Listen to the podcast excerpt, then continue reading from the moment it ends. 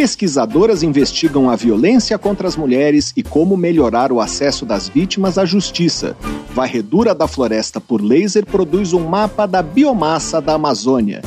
Espécie de cogumelo luminoso é descoberta em Parque Estadual de São Paulo. Identificação do vírus causador da AIDS completa 40 anos. Está no ar Pesquisa Brasil. Pesquisa Brasil, uma parceria Revista Pesquisa FAPESP e Rádio USP. Apresentação Fabrício Marques. Olá, sejam bem-vindos ao Pesquisa Brasil, o programa de rádio e podcast da revista Pesquisa FAPESP. Eu sou Fabrício Marques, editor de política da revista, e o tema principal do programa de hoje é a violência contra a mulher. Vamos conversar sobre as condições de acesso à justiça para mulheres em situação de violência e discutir por que as mulheres ficaram mais vulneráveis no período da pandemia. Também vamos falar sobre a produção de um ambicioso mapa de toda a biomassa da floresta amazônica. É o maior levantamento desse tipo já feito em uma floresta tropical. Outro destaque é o trabalho de um químico que estuda cogumelos que brilham no escuro. Seu grupo acaba de descrever um novo gênero de cogumelo bioluminescente. E vamos lembrar do primeiro caso de AIDS identificado no Brasil quatro décadas atrás, em uma entrevista com a médica responsável pelo diagnóstico. Você pode acompanhar o conteúdo de Pesquisa FAPESP nos nossos perfis nas redes sociais. Nós somos arroba Pesquisa FAPESP no Facebook e no Twitter, e no Instagram e no Telegram, arroba pesquisa FAPESP. Nosso site é o revistapesquisa.fapesp.br e lá você pode ouvir o Pesquisa Brasil quando quiser e também pode se cadastrar cadastrar na nossa newsletter, assim você acompanha a nossa produção de reportagens, vídeos e podcasts. E se quiser falar com a gente, fazer uma pergunta ou uma sugestão, escreva para o e-mail pesquisabr@fapesp.br. Pesquisa Brasil. Uma parceria da revista Pesquisa Fapesp e Rádio USP. Apresentação: Fabrício Marques programa começa com um giro de notícias. O acervo de 400 mil imagens do fotojornalista Orlando Brito foi incorporado pelo Instituto Moreira Salles, o IMS. Brito, que morreu em março de 2022, registrou imagens do poder em Brasília desde a década de 1960 e acompanhou a rotina de todos os presidentes brasileiros da ditadura à redemocratização, de Castelo Branco a Jair Bolsonaro. O acervo de Orlando Brito vai se somar ao de outros fotojornalistas brasileiros sob a guarda do IMS, como José Medeiros, Evandro Teixeira e Januário Garcia. A FAPESP e a FAPERJ, que são as fundações de amparo à pesquisa de São Paulo e do Rio de Janeiro, vão lançar uma iniciativa conjunta para fortalecer a pesquisa em tecnologias quânticas. Um edital deve ser lançado no final de janeiro e contemplar áreas como comunicação e computação quânticas. A expectativa é que a cooperação estimule parcerias entre a academia e o setor privado, atraia jovens pesquisadores e empreendedores para iniciativas nessas áreas e amplie a compreensão do público sobre a ciência quântica. Uma pesquisa da Associação Médica Brasileira e da Associação Paulista de Medicina apontou que seis em cada dez mulheres médicas do Brasil sofreram algum tipo de assédio moral ou sexual no ambiente de trabalho.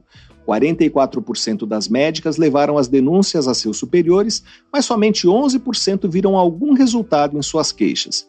Pouco mais de 10% das médicas denunciaram a autoridades policiais ou à justiça, e dessas, somente 5% tiveram as queixas investigadas ou então viram os responsáveis punidos. A pesquisa foi feita por meio de uma plataforma online com mais de 1.400 médicas de todo o Brasil.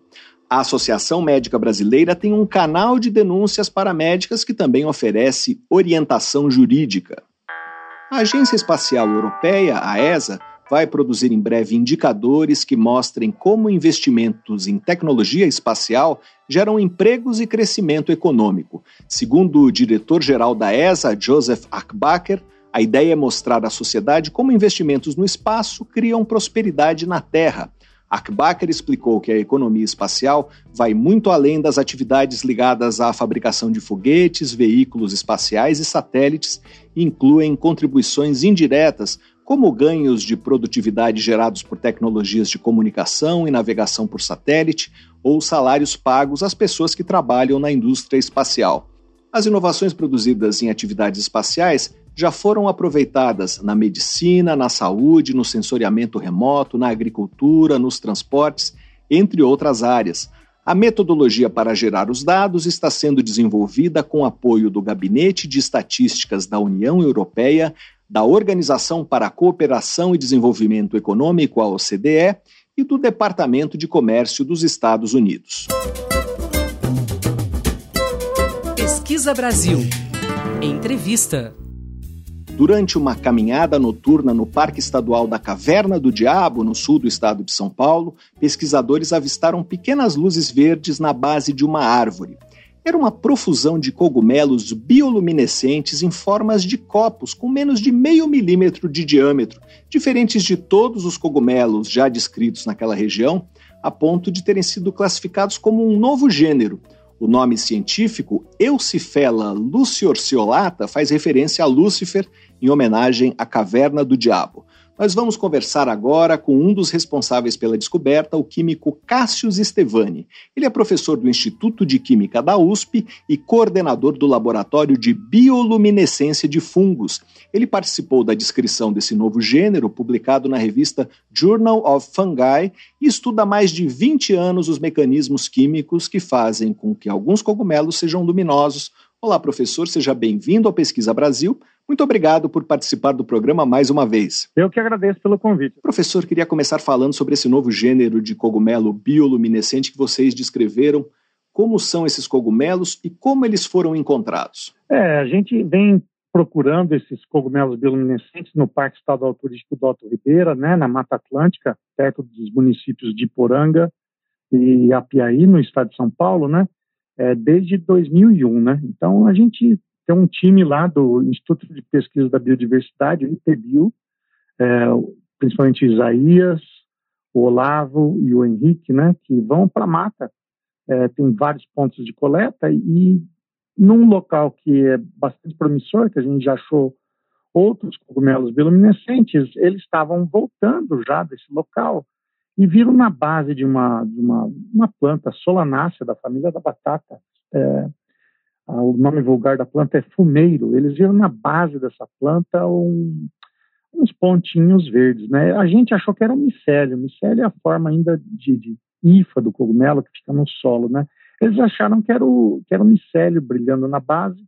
Quando eles chegaram perto, eles viram que eram minúsculos cogumelos, né? Eles têm umas câmeras todas poderosas ali, cheias de, de lentes, né? Umas lentes boas, e aí eles conseguiram tirar umas fotos bem de close-up e eles viram que os cogumelos estavam, eram cogumelos estavam emitindo luz, né? O tamanho deles mais ou menos de meio milímetro, né? É, e como a gente, eu participo dessa descrição desde o começo, né? Eu bati o olho e falei, não, isso aqui a gente nunca viu antes. Eu, pelo menos, nunca vi. Eu já contatei os micólogos, né? Que de plantão aí, que são os nossos colaboradores há muito tempo. O professor Denis Desjardins, lá de, da, de San Francisco State University, Brian Perry, da, da California East Bay, professor Nelson Menoli, do Instituto Federal de São Paulo, né, e o pós-doc dele, o Alex. E aí, juntos, nós descrevemos, nós, baseados no caráter morfológico e na, na sequência, né, da parte de biologia molecular, nós vimos que era um gênero novo, não só uma espécie nova, né, e uma linhagem nova, cai numa num ramo evolutivo ali totalmente separado de tudo que a gente conhece, né? O que foi uma surpresa, né? E a gente deu o nome de Eucifela luciorsolata, que faz referência à emissão de luz uh, e ao local onde ele foi encontrado, que é próximo da caverna do diabo, né? O que esse cogumelo bioluminescente tem de diferente dos outros já conhecidos? É, além do tamanho, que ele é minúsculo, né? A gente chama atenção eles estarem num ramo evolutivo muito diferente dos outros, né? E isso é importante porque um dos trabalhos do grupo que nós temos nos dedicado faz, faz um bom tempo, é entender de onde surgiu a bioluminescência evolutivamente, né? Como foi, como que ele surgiu nessas linhagens. Atualmente nós temos cinco linhagens, né? É, e, e, por que que surgiu nessas, não surgiu em outras, e quem surgiu primeiro, qual era a função primordial da, da enzima que é relacionada com o processo de emissão de luz, né? Então, descobrir novas imagens, dá pistas e, tá, e deixa mais interessante ainda você estudar esse, esse tipo de, de fenômeno. Isso é, geralmente é feito com qualquer sistema é, é, que emite luz, né? É, vagalumes, bactérias, é, mosquinhas que emitem luz, minhocas, tal. Sempre você tem uma, várias linhagens. A primeira pergunta que os cientistas, uma das primeiras, é de onde surgiu isso, como surgiu, como essas enzimas evoluíram até dar uma reação que catalisar uma reação que emite luz, né? Então isso é um dos aspectos bastante importantes e de, de conhecimento acadêmico, né? Que é importante a gente entender. É, professor, o senhor mencionou a função da bioluminescência. É, de que forma a emissão de luz pode beneficiar esses cogumelos? É, a gente tem um trabalho no, publicado em 2015 na Current Biology e a gente tem outro trabalho mais recente, mas ainda não foi publicado, que é, leva a gente a crer, né, tem, a gente tem evidências bastante fortes que essa emissão de luz, pelo menos no cogumelo, serviria para atrair é, artrópodes, né, insetos, aracnídeos, para a dispersão dos esporos. Né? Os esporos são como se fossem as sementinhas do, do, dos, dos fungos para criar uma nova hifa, um novo micélio. Né? Então, a luz atrai. A gente tem fortes evidências que esses, esses insetos, aranhas, são atraídos pra, pela luz e alguns comem, alguns passeiam pelo, pelos cogumelos e ficam impregnados com, com os esporos e levam o, os esporos para outros lugares né, da, da floresta. Né? É, o vento também é um jeito de espalhar esporos, né? mas a mata é bastante densa e fechada, esses cogumelos crescem é, ao nível do solo, então não tem um fluxo de vento nessa, é, nessa, nessa altura da floresta aí, é, não é tão grande o fluxo, né? É, além disso, é, a, a, luz é uma forma mais interessante de chamar é, os insetos né, e aranhas do que o odor. O odor atrai também, né? O cogumelo libera certos odores que atraem insetos e aranhas, né? O problema é que o odor depende da direção do vento e a luz não, né? Na mata à noite, totalmente escura, é muito fácil visualizar esses cogumelos. Então a luz é um modo mais efetivo de atrair esses, esses organismos. Né? Isso é o que a gente tem a gente sabe até agora. Professor, quantos cogumelos desses já foram identificados uh, e eles existem aonde? É, a gente está. É legal você ter perguntado isso, né? Porque a gente está para é, publicar um review dentro em breve, deve sair, tomara que saia esse ano ainda, onde a gente faz uma, uma contagem desses, desses cogumelos pelo mundo, né? Como eu disse, tem uh, uma, essa nova linhagem, que é o Cifela, mas tem mais quatro, então Agora nós temos representantes em cinco linhagens diferentes evolutivas, né? Eocifela, Lucentips, é, Micenoide, Onfalo, Onfalotus e Armillaria. Essas são as cinco linhagens. E o número total que a gente chega, que vai ser publicado aqui, divulgado para vocês em primeira mão, é que é 129 espécies, né? Considerando que nós temos em torno de 10 mil espécies de de fungos que produzem cogumelos, né, você tem uma pequena parcela que emite luz. É, e eles estão distribuídos no mundo todo, tá? É, mas a gente acha bastante na, na, região tropical. Além da região tropical, o Brasil e o Japão, por incrível que pareça, o Japão é, a, como eu falo, é a Disneylândia desses, de, de criaturas bioluminescentes, né? Você acha tudo quanto é criatura bioluminescente no Japão. Então, o Japão também tem bastante é, fungos bioluminescentes. Acho que o Brasil deve ser. Tá, o Brasil e o Japão têm os primeiros em, número de espécies, né? Mas você tem mais na Oceania, na a Europa já tem bastante, mas as espécies do, do Brasil é, são as que mais emitem luz, principalmente uma que chama Neonotopanus gardneri, que a gente acha na Mata dos Cocais, que é uma das espécies que produz um dos maiores cogumelos bioluminescentes do mundo, e o dos que eu vi, um, dos mais brilhantes, né? Nós conversamos com Cássio Stevani, professor do Instituto de Química da USP e coordenador do Laboratório de Bioluminescência de Fungos. Professor, muito obrigado pela sua entrevista. Eu que agradeço mais uma vez. Muito obrigado pela, pela oportunidade aí. Pesquisa Brasil, o programa de rádio da revista Pesquisa FAPESP. Nas Américas, uma em cada três mulheres já sofreu violência física ou sexual, segundo dados da Organização Mundial da Saúde. A violência contra a mulher provocada por maridos, namorados, companheiros ou ex-companheiros é a forma mais comum. Globalmente, até 38% dos assassinatos de mulheres são cometidos por um parceiro íntimo do sexo masculino. A rede de observatórios de segurança, que reúne organizações não governamentais e instituições acadêmicas de oito estados brasileiros, publicou um relatório em 2023 que deu uma dimensão do espectro da violência contra as mulheres no Brasil. Nesses oito estados monitorados pela rede, que são Bahia, Pará, Maranhão, Piauí, Ceará, São Paulo, Pernambuco e Rio de Janeiro, foram registrados 2.423 casos de agressões contra mulheres em 2022. Desse total, 495 resultaram em feminicídios. Esse panorama se tornou ainda mais preocupante durante a pandemia da Covid-19, quando o isolamento social e a interrupção de serviços essenciais aumentaram a exposição das mulheres à violência doméstica. Esse assunto está sendo estudado em um projeto de pesquisa financiado pela FAPESP, coordenado pela socióloga Margarete Santini de Almeida, professora do Departamento de Saúde Pública da Faculdade de Medicina da Universidade Estadual Paulista Unesp, no campus de Botucatu. A equipe da pesquisadora analisou 383 boletins de ocorrência lavrados em Botucatu por mulheres vítimas de violência ou ameaçadas por companheiros entre março de 2020 e fevereiro de 2021.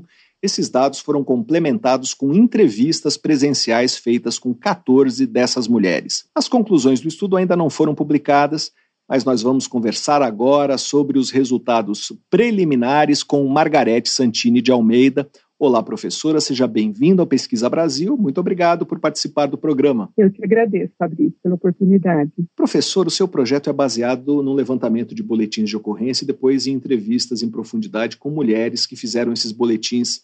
Que dados já estão disponíveis? É, vocês terminaram de fazer as entrevistas? O que já temos da pesquisa nesse momento? É, na realidade, então, a primeira parte, que foi dos boletins, já foi, é, foram realizados, né, processados, Uh, e no período nós tivemos pois todas as exclusões necessárias, né, por exemplo, dados protegidos, então a gente tirou da amostra, mas foram na ocasião 383 mulheres, né, isso para o município de Botucatu entre março de 2020 a fevereiro de 2021. Uh, que na realidade a gente sabe que uma das questões, né, das implicações grandes que nós tivemos aí no período da, da restrição da pandemia foi justamente o acesso, uma das coisas que mais diminuiu foi justamente o acesso às mulheres uh, para fazer boletim de ocorrência, né, entre as várias dificuldades existentes dos serviços ou mesmo da rede inicialmente, né. E então era objetivo verificar isso, qual o contexto dessas mulheres, né? Então, por exemplo, uh, a maior parte né, da, dessas mulheres, 84,8%, pediram medida uh, protetiva, então que está de acordo com o que é esperado, tendo em vista que era um período de, de isolamento, né, que as mulheres ficavam mais restritas aos seus ambientes uh, domésticos ou mesmo de trabalho. E a partir disso, nosso objetivo foi justamente aprofundar a análise, né? Então, dar voz uh, às mulheres, né? Justamente para entender o contexto, uh, a situação uh, de que essas violências ocorreram. Né? Então, nós realizamos depois um segundo levantamento, mais ou menos quase dois anos após a, a, o boletim de ocorrência uh, lavrado, realizado. Né? Então, nós fizemos uh, entrevistas. Uh, aí, no, na realidade, a gente utilizou o método né, de, de saturação, então, saturação dos dados, a técnica, e justamente nós realizamos ao total uh, 14 entrevistas, né, em profundidade com essas mulheres, que foram agendadas, realizadas presencialmente, uh, em, em, serviços de saúde, justamente para pensando em termos de proteção dessas, dessas mulheres. Tá? Então, esses dados, no momento, nós estamos uh, em análise preliminar, um relatório para uh, finalizar até começo do, de março, por exemplo. E o que dá para falar de forma preliminar sobre esses dados e o conteúdo das entrevistas? Então, na realidade, o que a gente, como está trabalhando, né, para uma análise qualitativa, uh, nós estamos, nós fizemos análise de, de conteúdo, né, dessas entrevistas e depois uh, destacamos as análises temáticas, uh, em cima da qual a gente tira justamente né, qual o, o, centro, né, que vai ser a questão das categorias de análise. Né? Então, é, uh, para observar, e é isso que a gente está discutindo, quer dizer, essa questão da intensificação, conforme a própria literatura já colocava que iria acontecer, as mulheres sentiram isso, né? principalmente se sentiram ameaçadas, né? ameaça de morte, porque ela não tinha mesmo onde recorrer, né? Então, uh, inicialmente, um dos principais fatores, né, assim, que na iminência que elas realizaram aqueles boletins foi justamente por esse medo. Uh, contudo, é importante colocar que são mulheres, não foi por causa da pandemia, né? Porque inicialmente a, a, a surgiram os dados e toda a preocupação uh, existente a respeito do que estava acontecendo, né? A própria Organização Mundial de Saúde, logo já no começo, colocando todo o contexto que poderia significar para as mulheres, né? A, esse período de, de restrição, uh, mas são mulheres que já vinham sofrendo violência, né? Então, Uh, dentro do seu contexto cultural, histórico, quer dizer, essa mulher ela já estava, a relação em si né, ela já estava em situação de violência. Né? São mulheres que estavam já em situação de violência e por diferentes fatores, né, uh, que isso começou a extrapolar, ou elas tiveram uma percepção diferente, inclusive, do que estava acontecendo com elas. Né? Então, uh, é interessante, por exemplo, tem mulheres que já estavam separadas e quando fizeram o, o boletim, elas continuaram separadas, né? Então, na realidade, Uh, uh, a gente sabe que justamente mesmo o, o homem, né, no caso o parceiro, o ex-parceiro, ele não aceita muitas vezes a ruptura, né, então depois que a, aumenta muitas vezes também as agressões, tem aquelas que já que estavam unidas e que após o boletim, né, nesse período de dois anos, elas vieram efetivamente se separar e foi fundamental, essas mulheres já tinham vínculos né, com serviços de apoio, né, com, a, com a rede de apoio às mulheres em situação de violência. E isso foi muito importante uh, para ela justamente uh, ter mais recursos e apoios né, para ela se manter nessa decisão. Então, mostrando justamente como que é fundamental essa rede de apoio. Quer dizer, é importante nós termos a segurança pública, né, dela poder fazer, por exemplo, o boletim de ocorrência ou fazer uma denúncia, né, chamar a polícia, mas também que ela ter, uh, dela ter esse vínculo com a rede de apoio, que no momento da pandemia, inicialmente, tudo mais ou menos se fechou, né, mas depois, aos poucos, inclusive, com todos os trabalhos que foram começados a, a, a ser publicados, né, baseados principalmente em revisões da literatura, mostrando como a mulher poderia estar muito mais vulnerável, né, em termos de uh, vulnerabilidade programática nesse nesse período. Então, para esse segundo grupo de mulheres, né, foi fundamental que a gente tenha uh, observado justamente já esse vínculo anterior, seja em serviços de saúde, né, uh, onde elas tinham ou problemas de saúde ou por causa de levar filhos nas unidades,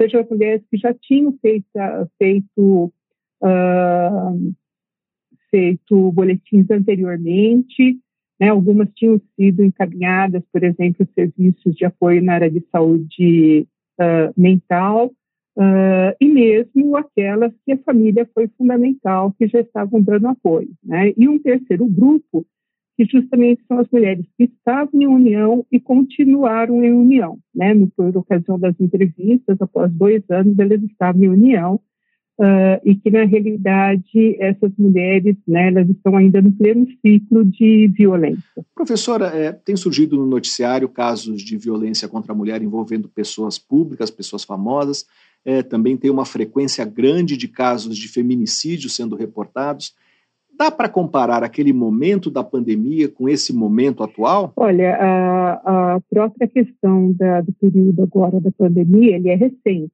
né? Se nós pegarmos mesmo a questão dos dados em si, o próprio Fórum Brasileiro de Políticas Públicas, ele publicou agora o anuário desse ano, os dados do ano passado, né? Então você tem aí uh, um período curto, às vezes você não tem a, a, a produção total dos, dos, dados, né? O que eu uh, considero importante, né, e as pessoas têm essa visibilidade, uh, que a violência uh, ela, ela, faz parte desse contexto, né, de histórico social em que nós vivemos, principalmente na, na forma de organização, da socialização da nossa sociedade, né, e numa sociedade que, querendo ou não, é uma relação de, de violência de gênero, né, principalmente onde você tem essa identificação, né, principalmente que é, que é do homem para com a mulher.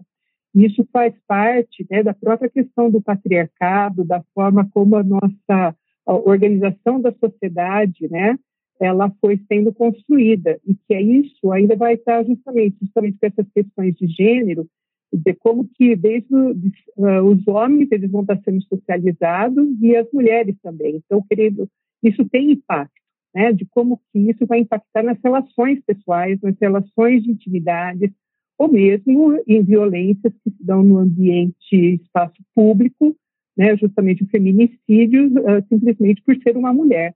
Então, na realidade, é uma questão uh, que vai além na nossa sociedade, que a gente tem que ter um movimento uh, de todos, né? seja você trabalhando desde a escola com as crianças, né, para elas ter percepção justamente uh, da própria questão dela mesma, né, uh, da, uh, da, própria educação sexual dessas crianças, como essa própria questão de relação de gênero em nossa sociedade. Então, é um processo. Né? Então, é claro que como acontece um caso recente, como de uma pessoa famosa, ele acaba tendo uma visibilidade muito maior porque as pessoas também têm esse estigma, acham que violência só acontece nas camadas populares, e não é isso, né?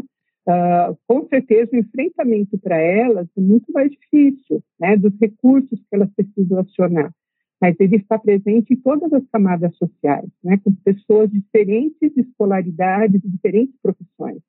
Então, acho que quanto mais, e nesse contexto, acho que, a, que o período da pandemia uh, foi importante, porque saiu muita coisa na mídia, né? Muitos dados, muitos alertas, né? Seja uh, organismos internacionais aí colocando justamente isso como está acontecendo mundialmente e desse movimento, né? Da, de que as mulheres poderiam ter um aumento da violência, mas isso tem que ser observado no contexto histórico social, né? Na nossa sociedade como um todo e justamente da forma como ela está organizada, né? Então que isso é o que vai estar tá possibilitando que se faça diferença. É claro que as políticas, em termos desde quando né, uh, uh, foi implementada a Lei Maria da Penha em 2006 para hoje, né, várias coisas foram sendo aprimoradas. Né, mesmo a questão das medidas protetivas, né, tem sido buscado cada vez elas serem implementadas mais.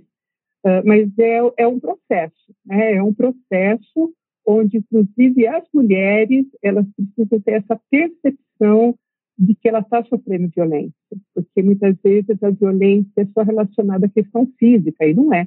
Né? Então, a própria forma, quando você faz uma investigação, você não vai perguntar se ela sofreu uma violência uh, psicológica, né? mas como física, né? mas justamente se ela recebe empurrões, recebe, quer dizer, então são outras formas de agressões para que ela tenha um entendimento que aquilo efetivamente é uma violência.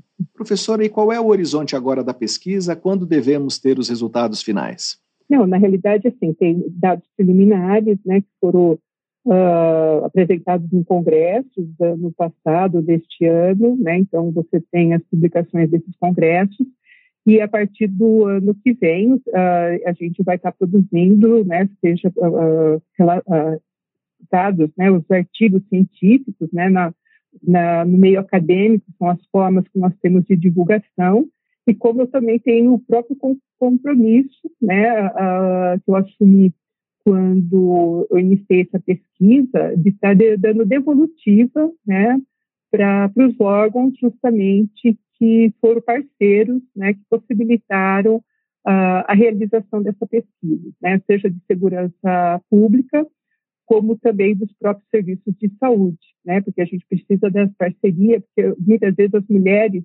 que a gente entrevistou, elas podem ter necessidade de justamente de acompanhamentos, né, e, e é uma questão ética do, do pesquisador né, está uh, possibilitando, encaminhando essa mulher para que justamente tenha apoio. Né? Então, agora a gente também vai dar um retorno para a comunidade, seja na área de saúde, seja na área de segurança pública, mas principalmente na divulgação com os artigos científicos. Nós conversamos com Margarete Santini de Almeida, professora do Departamento de Saúde Pública da Faculdade de Medicina da Unesp, campus de Botucatu. Professora, muito obrigado pela sua entrevista. Eu que agradeço, Fabrício. Uma boa tarde. A Lei Maria da Penha de 2006 se tornou um marco ao criar mecanismos para coibir a violência doméstica e familiar contra a mulher, como as medidas protetivas de urgência concedidas pela Justiça a mulheres ameaçadas.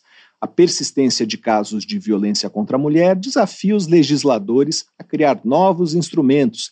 Em dezembro, a Câmara dos Deputados aprovou um pacote de 14 projetos de lei voltados para reforçar o combate à violência contra a mulher. Um dos projetos aprovados prevê que o atendimento em hospitais, postos de saúde ou no Instituto Médico Legal às mulheres vítimas de violência doméstica e familiar seja realizado preferencialmente por profissionais de saúde do sexo feminino. Outro projeto obriga a Polícia Civil, no caso de violência doméstica ou ameaça à mulher, a preencher o formulário de avaliação de risco já previsto na Lei Maria da Penha, o objetivo do documento, que hoje não é obrigatório, é informar o Ministério Público e a Justiça a respeito do grau de vulnerabilidade de cada mulher. Esses dois projetos que eu mencionei ainda vão ser apreciados pelo Senado. A criação de um arcabouço para proteger e garantir direitos a mulheres em situação de violência exigiu que o Poder Judiciário adaptasse a sua estrutura para fazer valer as medidas de atenção integral à mulher previstas na Lei Maria da Penha. Nós vamos conversar agora sobre esse assunto com Fabiana Severi. Ela é professora do Departamento de Direito Público da Faculdade de Direito de Ribeirão Preto da USP e coordenou entre 2017 e 2018 o projeto políticas e estratégias institucionais do Poder Judiciário de melhoria das condições de acesso à justiça das mulheres em situação de violência. Esse projeto foi financiado pela FAPESP. Olá, professora, seja bem-vindo ao Pesquisa Brasil. Muito obrigado por participar do programa. Olá, eu que agradeço, Fabrício, a oportunidade. Professora, a Lei Maria da Penha criou um arcabouço jurídico para proteger e garantir direitos a mulheres em situação de violência, e a senhora investigou nesse projeto o trabalho das coordenadorias estaduais das mulheres em situação de violência doméstica, que são vinculadas aos tribunais de justiça. É, para começar, eu queria que a senhora explicasse o que são essas coordenadorias, qual é o papel delas e o que a senhora observou na sua pesquisa. Tá. É, algo que, que as pessoas às vezes é, não conhecem é, ou às vezes desconsideram na Lei Maria da Penha é que ela, além de ter é, uma série de dispositivos né, para que a gente lide especificamente nos casos de violência doméstica dê uma resposta imediata às mulheres, né? É, enfim, além disso, ela é um instrumento de políticas públicas. E, e isso significa é, que ela também oferece diretrizes para que vários órgãos é, do sistema de justiça, mas também do executivo, né, e, e enfim, é, eles coordenem é, políticas relacionadas à melhoria dos direitos das mulheres. Então, por exemplo, a gente, é, a, a Lei Maria da Penha, ela considera que a violência doméstica ela é baseada no gênero. Isso significa que não adianta só a medida direcionada à pessoa agressora. Você tem que garantir direito às mulheres é, às vezes apoio psicossocial, é, renda, trabalho, né? enfim, dependendo da situação. E isso tudo envolve atuação do executivo e também envolve a capacidade do sistema de justiça é, em responder também em diálogo com o executivo, por exemplo. Né? Você coloca lá na sentença, né, assim, olha, é, né, a mulher precisa de tal medida protetiva, quem vai cumprir muitas vezes isso, caso abrigo, por exemplo, vai ser o executivo, né? Então, você precisa estar em diálogo com o executivo, por exemplo, municipal, né, a, a prefeitura, muitas vezes, é, para saber se tem, né, se tem a vaga, enfim. Então, ela, ela preconizou, a lei, um monte de medidas no sistema de justiça e principalmente no Poder Judiciário. E quando a gente fala de mudanças, é, você tem que ter um órgão que vai coordenar essas mudanças. Então, como foi o desenho no Poder Judiciário?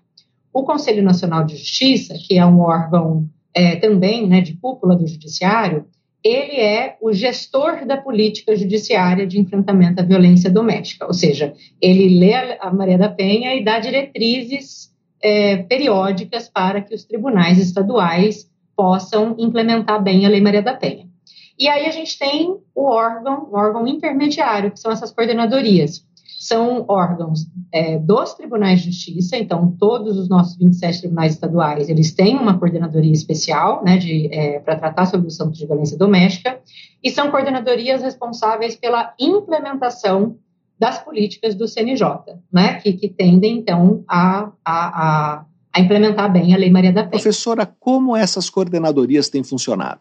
Basicamente, a gente tem é, uma, enfim, não vou fazer citações aqui de leis, né, mas tem uma, uma resolução, uma recomendação do CNJ que prevê as competências dessas coordenadorias, mas basicamente elas, é, o, a, as suas representações.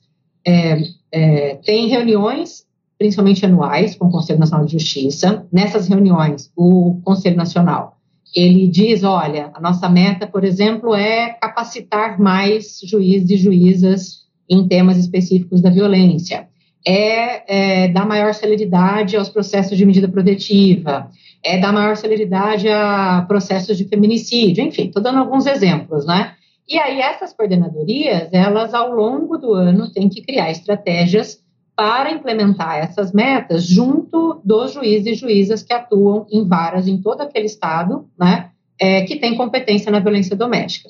E aí, então, essas coordenadorias podem oferecer cursos de capacitação, é, fazer convênios com universidades, a própria Faculdade de Direito de Ribeirão Preto, a gente tem um convênio com a Coordenadoria Estadual de São Paulo, é, para poder, enfim, né, pensar capacitação, pensar estudos. É, então, ela, né, ela vai, a atuação das coordenadorias é é, receber a, a, as, as diretrizes do CNJ e implementar nas varas dentro do Estado que tem é, competência em violência doméstica. Basicamente, ela é, então, uma figura intermediária. E as coordenadorias têm sido efetivas nisso? É, no país inteiro, elas têm funcionado de forma homogênea? Ainda há muita diferença, porque a Lei Maria da Penha, ela não é só inovadora na forma como ela é, pensa o tratamento da violência doméstica que, diferente do que as pessoas pensam, não está centrada na, na, na, na, punição da pessoa agressora, né, no encarceramento, não é isso. A, o centro da Lei Maria da Penha é atenção integral à mulher em situação de violência, é isso, né? Por isso o foco nas medidas protetivas e na garantia de direitos. É, e, e, ela vai exigir né, um tipo de atuação dos juízes e juízas muito diferente. E aí a gente está falando de um choque de culturas, né, de um choque de realidade, então, tanto as coordenadorias, é, cada uma delas é, vai, vai se valer das experiências prévias né, que, que, é, que as pessoas que estão nela têm em relação a esse novo perfil. É, há também insumos, né, ou estrutura que o próprio tribunal dá a essas coordenadorias, esse é um problema. Tem coordenadorias, às vezes, que tem pessoas que querem trabalhar, mas não têm estrutura ou recurso oferecido pelo tribunal, né, pelo seu tribunal, que ainda considera esse tema um tema perfumaria ou um tema de menor grandeza em relação à agenda toda do tribunal. Então, as, a, há uma assimetria muito grande no, no, tipo de atuação de cada coordenadoria e os fatores são variáveis, né? Tem a cultura, mas tem também a, a relação com os tribunais. Professora, como conhecer o perfil dessas pessoas e o funcionamento das coordenadorias pode aprimorar práticas jurídicas que protegem as mulheres vítimas da violência que impacto esse tipo de estudo pode ter? É, esse estudo da é, que há, há, um primeiro estudo, né, sobre as coordenadorias. Eu fiz um análise do perfil, né, da atuação da, da, das coordenadorias em todos os tribunais brasileiros.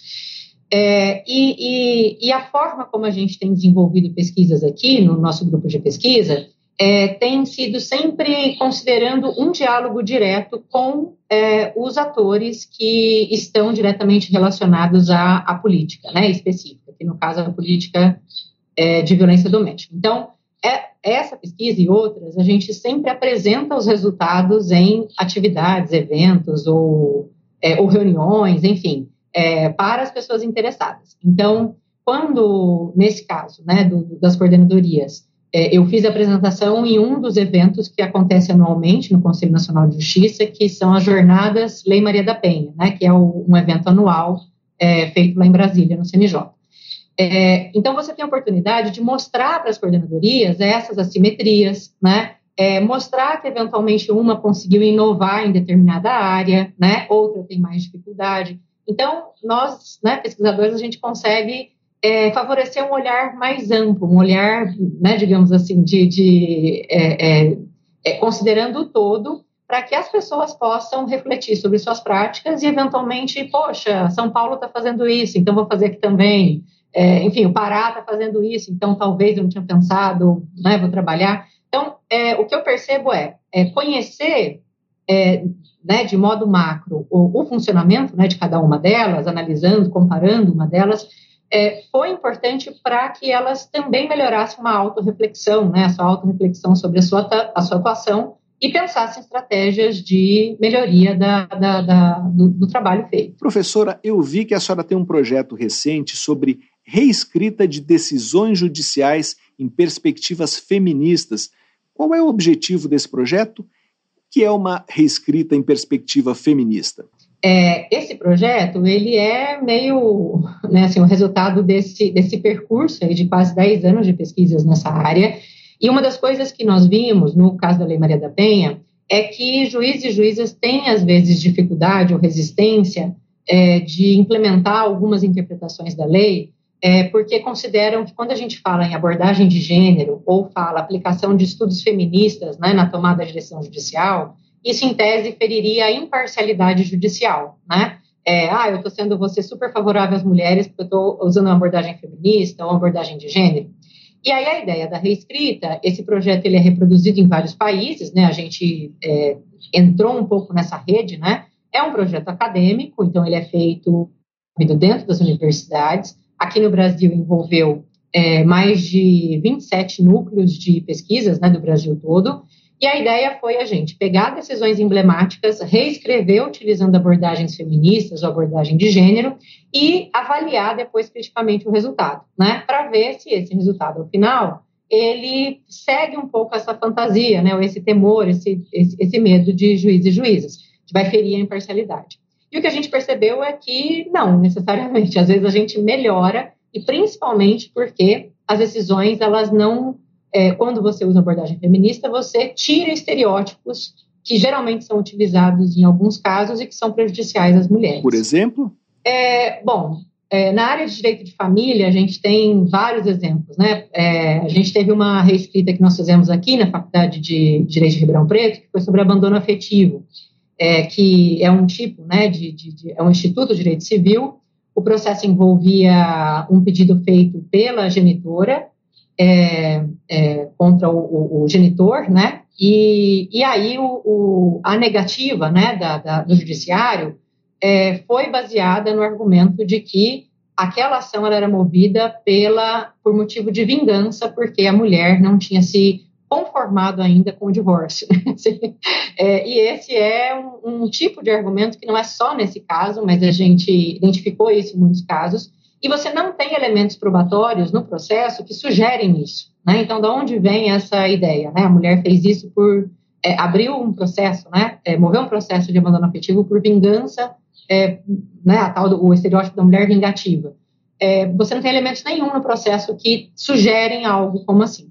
Então, a reescrita, no final das contas, ela tem que se valer das provas que estão no processo e não né, de estereótipos como esse. Quer dizer, está mais para uma reescrita antimachista do que para uma reescrita feminista, é isso?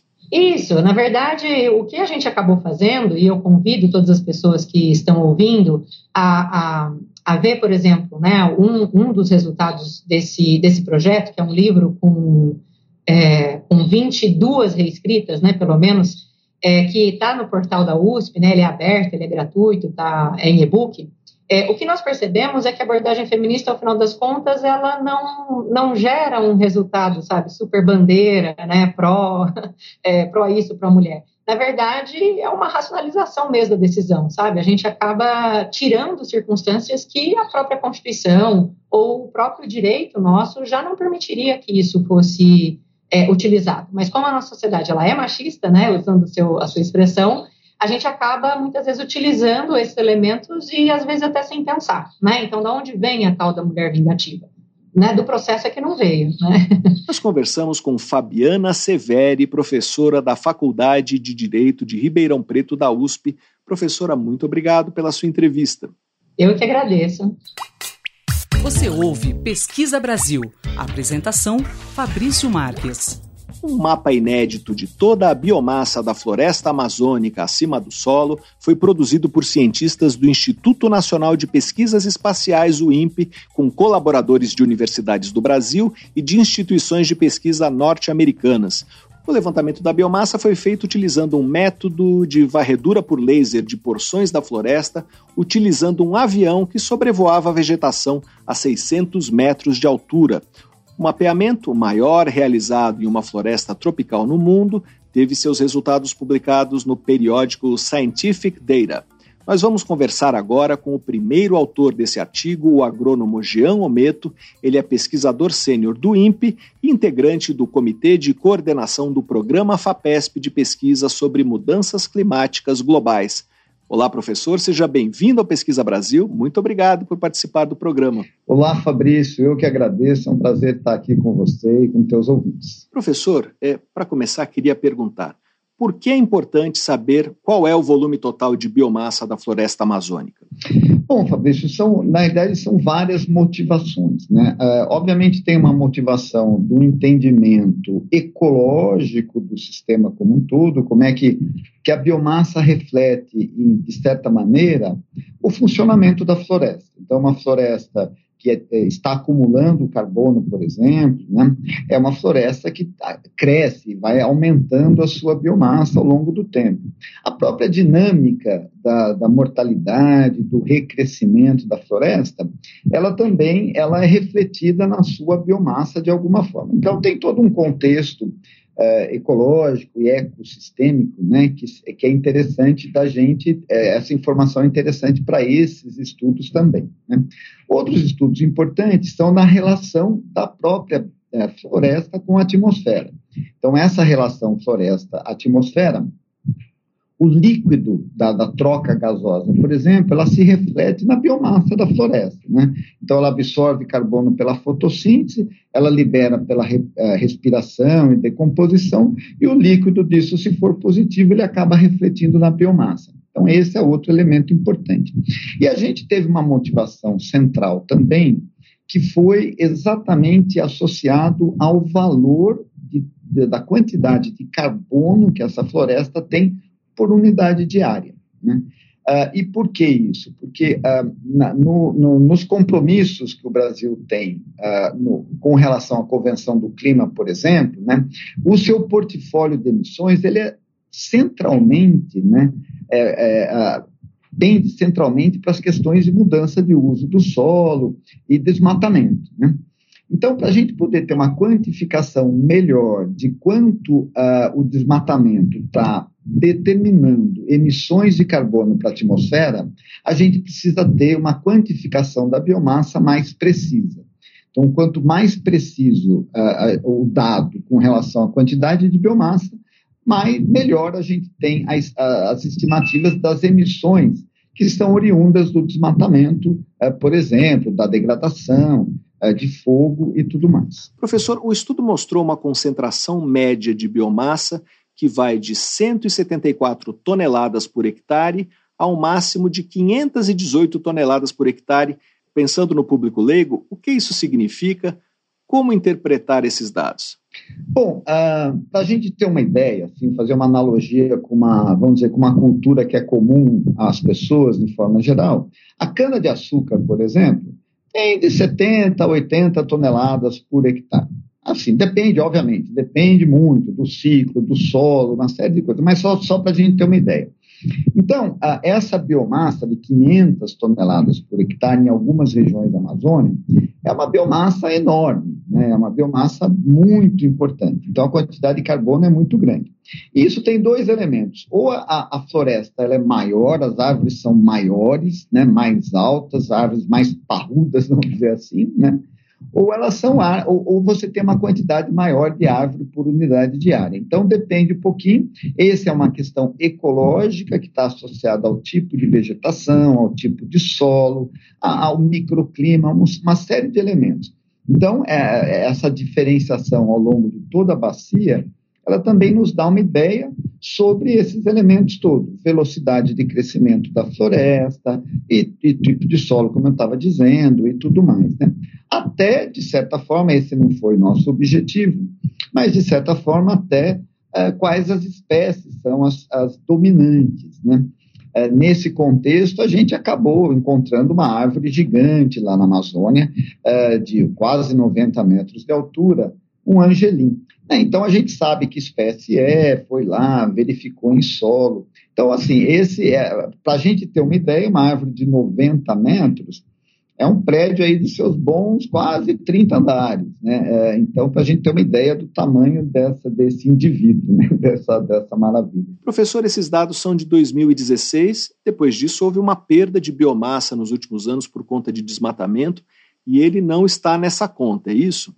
Não, sem dúvida. O que, o que na realidade a gente fez foram, foram três anos de mapeamento né, Fabrício? Foram é, de 2016 a 2018, por uma série de razões, né? A primeira, porque a gente sabe, a Amazônia é gigantesca, né? São, a gente uh, imaginou cerca de. Uh, a gente distribuiu, vamos dizer, as, as, o que a gente chama de transectos, né? Que são os sobrevoos com essa tecnologia LiDAR, a gente distribuiu em quase 4 milhões de quilômetros quadrados, 3 milhões de pedradas, né? Que eram as áreas que não haviam sido desmatadas até aquele período, né? justamente porque a gente queria a biomassa da floresta madura. Né?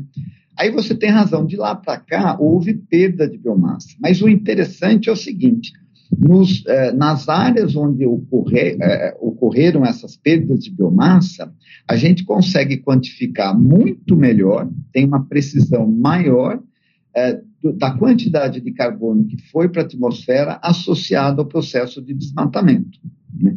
Então, isso contribui, obviamente, pra, até para a quantificação nacional é, das emissões de gases de efeito estufa. Né? Ah, então, assim, a, a, a, gente tem a fotografia daquele período. A biomassa numa floresta madura, ela muda, né, por uma série de razões, né? Mas ela muda relativamente pouco ao longo do tempo, né? É, o que nós, nós vamos fazer, a gente tá, a gente vai buscar revisitar algumas áreas dessa, a gente vai buscar ter um histórico é, da, da, da, alteração da biomassa na floresta madura. Essa é uma, é uma, uma das ideias, né? Porque aí a gente consegue sim dizer, olha, essa floresta está perdendo biomassa por mudança climática, por mudança na, no padrão né, das secas, da intensidade de seca, ou até por outras degradações, né? É, é, a gente consegue estimar melhor do que com essa fotografia que nós temos. Mas, assim, essa fotografia ela já é muito importante para a gente ter quantificações melhores das perdas. E eu falei de desmatamento, mas isso também está associado à degradação. Então, essa seca enorme que a gente está, que a região amazônica está vivenciando, a floresta sente, obviamente, né? Né? Falta d'água é um problema para qualquer ser vivo, né? E a floresta pode perder massa, ela pode perder estrutura, né? Ah, se a seca for frequente, as árvores vão morrendo e ela vai perdendo biomassa, né? E associado a isso tem os incêndios. A gente viu o quanto Manaus foi afetado pela fumaça dos incêndios que ocorreram eh, nas regiões próximas à cidade. Quer dizer, então, essa, a, a quantidade de carbono que é lançado para a atmosfera, que deriva desses processos, hoje a gente pode, eh, a gente já podia quantificar, mas hoje a gente tem uma, vamos dizer, tem um nível de, de, de eh, precisão maior com relação a essas emissões. Inclusive, a gente produziu um mapa de incerteza, que dentro da comunidade científica isso é muito importante. Então, a gente tem um valor associado a uma incerteza uh, da quantificação por hectare. Né? Então, as emissões, elas hoje, uh, elas hoje podem ser estimadas uh, dentro desse contexto de estatístico também. Né?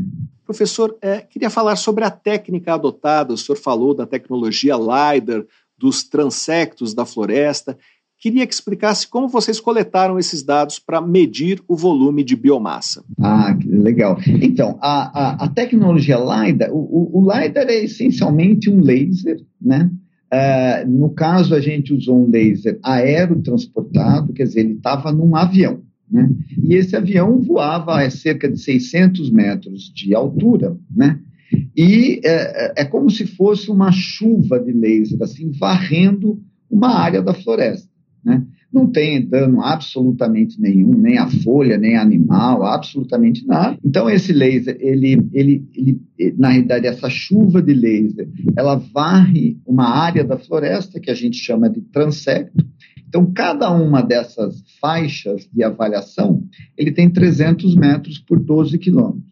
E o que acontece? O laser, quando ele, ele é lançado, ele, ele atinge diferentes pontos da floresta né? atinge as folhas mais altas, atinge galho, atinge o solo, ele vai, é como se fosse um feixe de luz passando sobre a floresta. E o retorno desses lasers, desse, enfim, dessa, desse imagamento, ele indica a, a, a, altura que aquela determinada folha, aquele galho, está do, do solo. Né? Então a gente tem um modelo de terreno muito bem é, uh, uh, dimensionado, muito bem calculado, e a partir disso o laser define a, a, a, o retorno dessas luzes define a estrutura da floresta.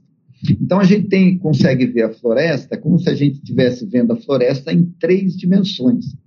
Então, essa, essa, essa leitura tridimensional da floresta permite, através de uma série de equações e validações de campo, permite com que a gente estime quanto que tem de biomassa ali. Isso em uma amostra de pedaços da floresta, são 900 transectos, e daí vocês extrapolam para o total da vegetação, é isso? Isso, exatamente. Então, a, a gente, a gente tinha, obviamente, não dá para fazer o imaginamento da floresta toda, a quantidade de dados é, é absurda, e inclusive o custo para isso é inviável. Né?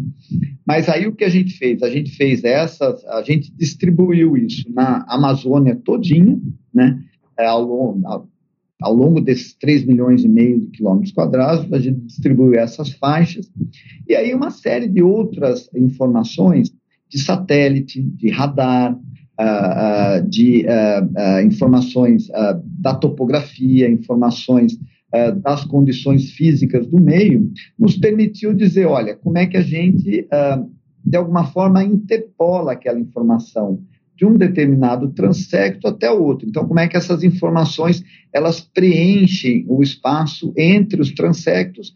São através dessas, dessas outras uh, tecnologias e outros pacotes de dados. Né? Nós conversamos com Jean Ometo, pesquisador sênior do Instituto Nacional de Pesquisas Espaciais, o INPE.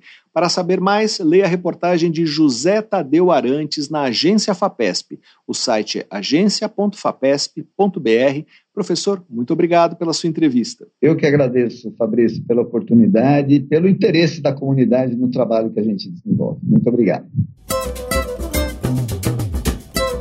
Pesquisa Brasil. Entrevista. Há 40 anos, em 1983, uma equipe do Instituto Pasteur de Paris anunciou, em um artigo publicado na revista Science, uma descoberta ansiosamente aguardada por médicos e cientistas: a identificação do vírus causador de uma doença misteriosa que atingia inicialmente com maior prevalência homossexuais, hemofílicos e usuários de drogas injetáveis e causava a destruição do sistema imunológico, levando à morte em questão de meses. A moléstia foi batizada de Síndrome da Imunodeficiência Adquirida, a AIDS. Seu agente causador receberia em 1985 o nome de HIV, ou vírus da imunodeficiência humana. Passadas quatro décadas, a AIDS hoje é uma doença controlável com medicamentos que no Brasil são acessíveis no Sistema Único de Saúde e já não tem a carga de dor e de estigma que ostentava no passado. mas a doença ainda não tem cura e continua a ser um problema de saúde pública. Estima-se que um milhão de brasileiros vivam com o HIV. Em 2022, a AIDS foi a causa básica da morte de quase 11 mil brasileiros. Quem vai conversar com a gente sobre o que a AIDS se tornou hoje, principalmente sobre o que era em seus primeiros anos, é a médica dermatologista Valéria Petri, professora da Universidade Federal de São Paulo, a Unifesp. Valéria Petri foi a primeira profissional a diagnosticar um caso de infecção pelo HIV no Brasil. Olá, professora, seja bem-vinda ao Pesquisa Brasil. Muito obrigado por participar do programa. É, eu que digo, é muito prazer meu. Professora, como foi diagnosticar o primeiro caso de infecção pelo HIV no Brasil em 1982? Como esse paciente chegou até a senhora? Foi em setembro de 82. Ele chegou normalmente porque havia uma razão que eu posso chamar de social.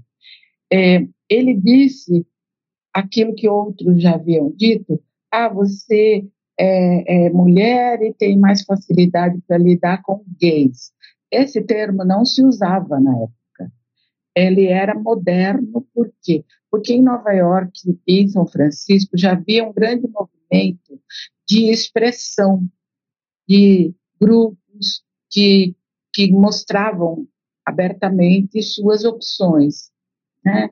E aí, então, ele, como eu havia atendido um outro, um francês, se não me engano, que também falava nesse termo gay e se expressava como tal, aí em seguida esse paciente me ligou e aí ele veio, ele veio é, realmente em função do fato de eu ser mulher e já ter alguma familiaridade com os amigos dele. E qual era o quadro? Ele quando veio me mostrou uma lesão no pé, uma lesão única, e eu chamei os meus colegas de consultório, todos muito mais experientes que eu, imagina, um deles era o professor de todos, né?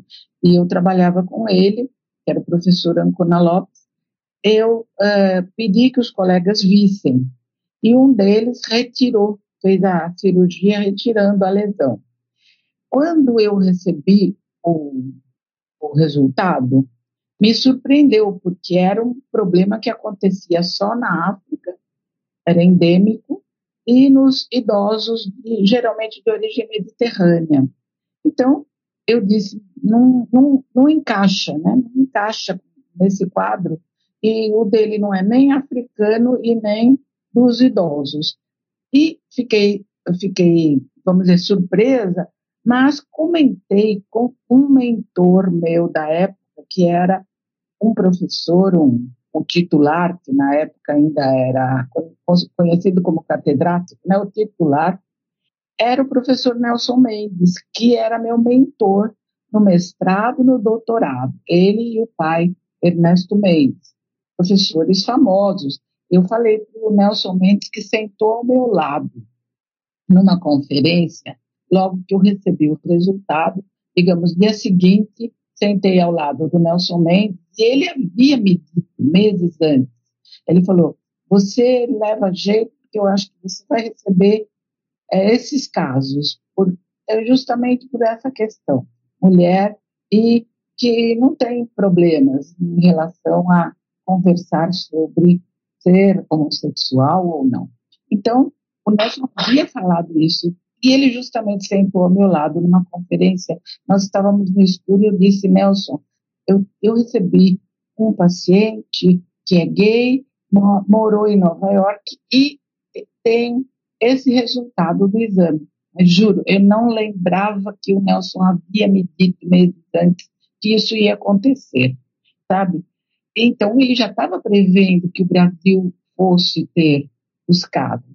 Mas eu não lembrava de nada e o Nelson falou: se for isso mesmo, você está tendo o primeiro caso, porque os outros não são conhecidos. Ele falou bem isso. Aí eu fiquei preocupada porque eu não saberia lidar com esse dado. E eu fui à biblioteca para conferir como estava sendo isso nos outros países. E esse quadro era um sarcoma de Kaposi, que era uma manifestação típica de um estágio já avançado da AIDS, é isso? Exatamente. Professor, e como foram esses primeiros anos eh, da epidemia de AIDS no Brasil?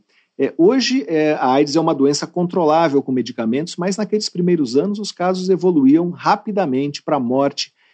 Queria que falasse sobre o estigma que os pacientes com AIDS sofriam. Lembrando que isso aconteceu há 40 anos, exatos 40 anos, talvez até mais um pouquinho, é, foi, foi perplexidade geral.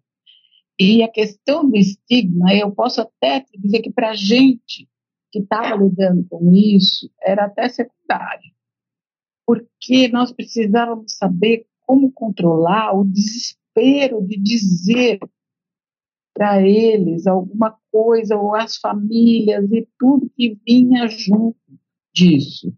Já era difícil mencionar a doença. Ela não tinha é, origem no sentido biológico, a gente não sabia o que estava acontecendo, qual era o vírus, qual era a matéria, se especulava muito, essa especulação durou anos. Entende? Quer dizer, você pensar em termos de.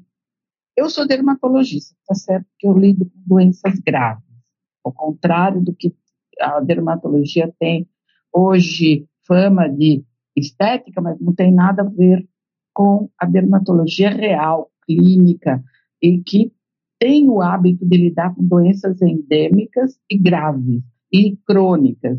Então, já existia certa, um certo preparo para lidar com a tragédia humana, das doenças tropicais, das doenças é, graves.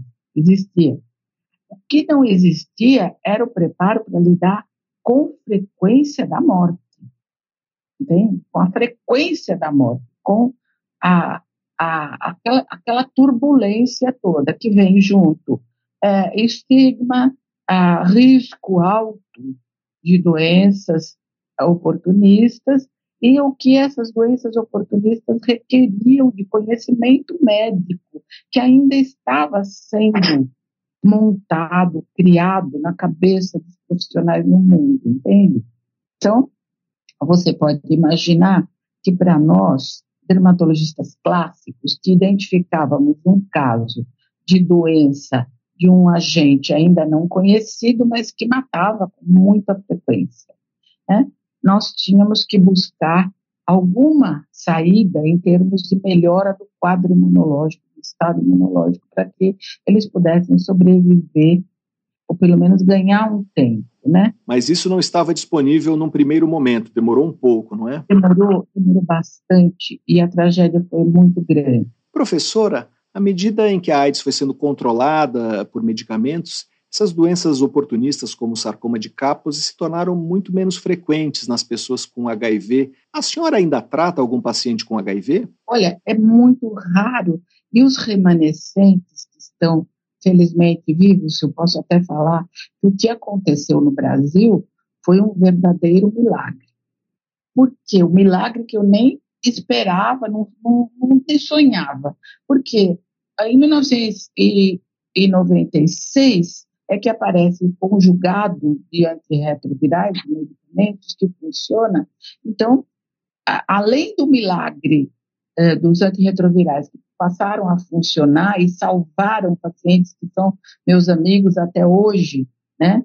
Um deles, nossa, mora bem longe eu fico pensando, eu encontrei esse moço com uma célula funcionando o resto não funcionava nada. E hoje ele é um profissional maravilhoso, mora em outro país. Enfim, é, então posso te dizer, o milagre foi identificarem, identificarem os antirretrovirais que funcionassem e o Brasil oferecer isso sem ônus, porque muitos deles gastaram o que a família não tinha mais para poder sobreviver e não conseguiram. Então, veja, o Brasil foi pioneiro. Eu acho que nisso de salvar pessoas, porque além de salvar com os antirretrovirais, salvou porque o SUS forneceu os medicamentos gratuitamente até hoje. Nós conversamos com a médica dermatologista Valéria Petri, professora da Unifesp, para saber mais sobre os 40 anos da epidemia de AIDS. Leia a reportagem de Suzel Tunes, publicada na seção Memória, na edição de outubro da revista Pesquisa FAPESP, ou então acesse revistapesquisa.fapesp.br. Professora, muito obrigado pela sua entrevista. Nada, e foi ótimo. E vocês é, são, são pessoas muito úteis e a gente fica feliz por vocês existirem. Você ouve Pesquisa Brasil. Apresentação: Fabrício Marques. Antes de terminar, uma última notícia. Nunca antes na história da ciência tantos artigos científicos foram retratados no período de um ano quanto em 2023. Foram mais de 10 mil retratações contra pouco mais de 4 mil em 2022, segundo um levantamento feito pela revista Nature. O recorde foi batido com essa margem folgada graças à editora Hindawi, um dos braços da editora Willey, que cancelou a publicação de 8 mil artigos devido à manipulação no processo de revisão por pares. A maior parte das retratações envolveu edições especiais das revistas da editora. Essas edições tratam de temas específicos e são organizadas por editores convidados não vinculados às publicações. Elas são usadas para multiplicar as receitas da editora e frequentemente são acusadas de publicar conteúdo de baixa qualidade. No caso da Hindawi, a revisão dos artigos foi manipulada por fraudadores. Com o escândalo, a Willey suspendeu temporariamente a publicação de edições especiais e agora, no final de 2023, decidiu abolir a marca Hindawi. Seus títulos serão publicados agora com a marca da empresa mãe. E aqui termina o Pesquisa Brasil de hoje. Para ficar por dentro da nossa produção de reportagens, vídeos e podcasts, você pode se cadastrar na nossa newsletter através do site da revista Pesquisa FAPESP que é o revistapesquisa.fapesp.br, ou então se inscrever no nosso canal no serviço de mensagens instantâneas Telegram. Procure por Pesquisa FAPESP ou arroba pesquisa underline FAPESP. Se quiser falar com a gente, fazer uma pergunta ou uma sugestão, escreva para o e-mail pesquisabr.fapesp.br. O programa tem produção, roteiro e edição de Sara Caravieri. Eu sou Fabrício Marques, editor de política da revista Pesquisa FAPESP. Agradeço muito pela audiência e até a próxima. Você ouviu Pesquisa Brasil, uma parceria da revista Pesquisa FAPESP e Rádio USP.